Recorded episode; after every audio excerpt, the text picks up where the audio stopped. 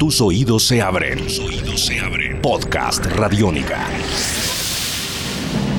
¿Los instrumentos están en orden? ¿Cambio? Los instrumentos están en orden, control. Cambio. El hombre nuclear. Avión cohete, cambio. Enterado, control. Cambio. Presión y velocidad normales. Con la actuación estelar de Lee Majors, y aceleración, cambio. Aumentaré velocidad a Mach 3, cambio. Control de tierra, tengo problemas. No responden los datos. y Richard Anderson.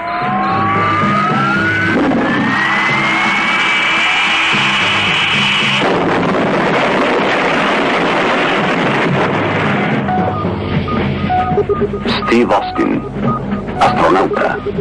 Su vida está en peligro. Lo reconstruiremos.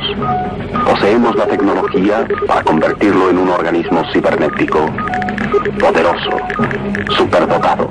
Bienvenidos a una nueva edición de la TV en el podcast, esta serie de podcasts que hacemos aquí en Radiónica, en donde buscamos hablar de series de los años 70 y 80 que marcaron tendencia en su momento y que fueron importantes para eh, la televisión que hoy en día está pasando por un gran momento. Pero hubo otra época en donde varias series fueron pioneras en cuanto al tipo de televisión que se quería hacer. Por eso el día de hoy vamos a hablar sobre una serie que tuvo mucho éxito en Colombia, en el mundo, en Estados Unidos obviamente, donde se hizo originalmente y que mucha gente recuerda con mucho cariño.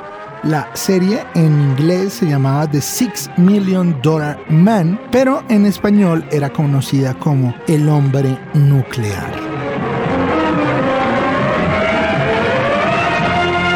El hombre nuclear.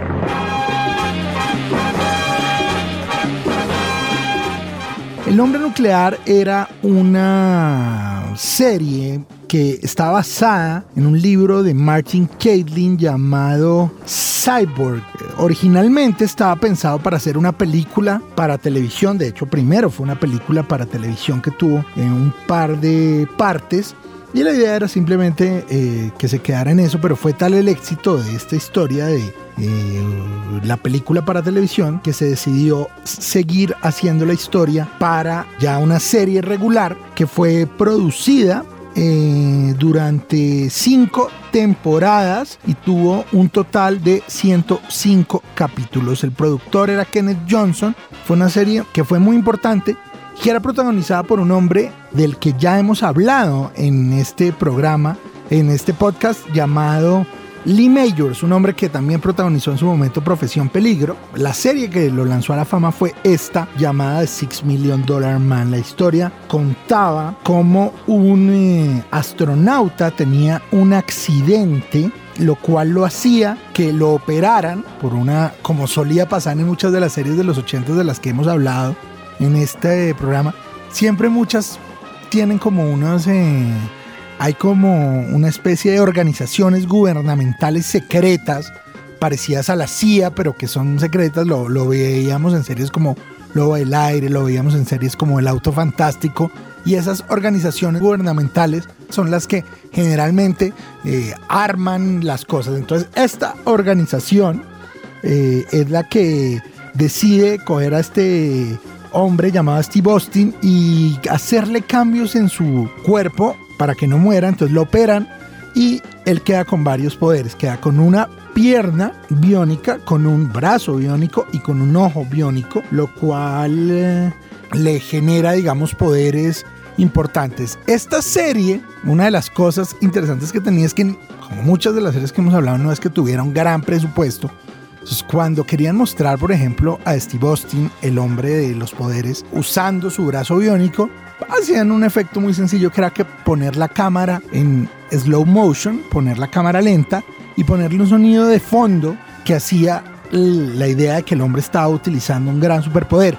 Lo mismo cuando usaba su pierna biónica y corría, lo ponían también en cámara lenta. Y cuando querían mostrar que estaba usando su ojo biónico, entonces simplemente le hacían un close-up al ojo y ponían esa música para que, digamos, la serie fuera exitosa.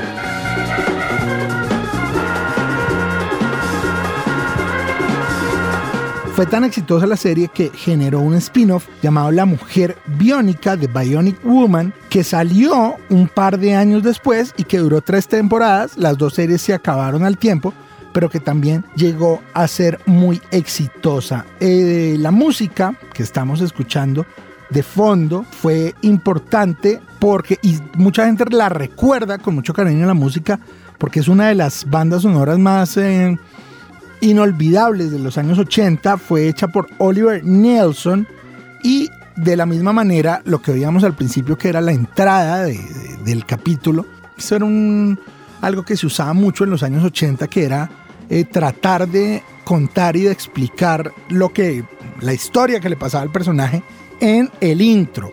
Cuando llegaron los años 90, los intros empezaron a ser mucho más pequeños porque lo que, eh, un poco lo que empezó a pasar es que se dieron cuenta que los intros muy largos le quitaban tiempo de aire a la serie que se estuviera dando y eso le quitaba un poco de ritmo a la serie, por eso los intros ya de las series de los 90 eran mucho más cortos, pero este intro en particular tal vez sea uno de los más largos y más recordados dentro de los muchos que hay en la historia. Como les cuento, la serie duró cinco temporadas, finalmente se acabó, eh, arrancó en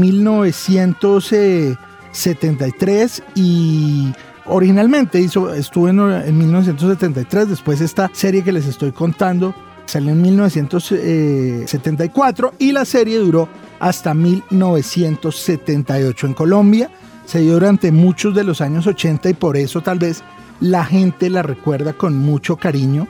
Em, se vendían muchos juguetes, era una serie de las primeras que utilizó el marketing de una manera fuerte y tal vez por eso sea una serie tan recordada. Si ustedes no la han visto y quieren ver una serie bien hecha con poco presupuesto, pueden ver la historia de este señor Steve Austin, el hombre nuclear o mejor conocido como The Six Million Dollar Man en inglés y búsquenla en YouTube, búsquenla en cualquier lado, seguramente la encontrarán y podrán ver una serie que sin duda es muy divertida y que marcó una época en las series de televisión en el mundo. Así que yo obviamente por eso la recomiendo desde todo punto de vista. Seguramente más adelante estaremos hablando de también la mujer biónica y de otro tipo de, de estas series parecidas al hombre nuclear, pero esta sin duda fue fundamental para la televisión. Así que yo, por eso, eh, les quería contar hoy un poco acerca de esta serie llamada El hombre nuclear y de esta manera me voy despidiendo hoy aquí en la TV, en el podcast, mandándoles a todos un gran abrazo y diciéndoles que si quieren ustedes eh, que yo les hable de alguna serie en particular, me pueden escribir a mi Twitter arroba popcultura y yo con mucho gusto tendré la serie aquí anotada porque la idea es hablar de las series que marcaron historia en la televisión. Yo les mando a todos ustedes un gran abrazo y nos estaremos escuchando muy pronto de nuevo aquí en la TV, en el podcast. Chao.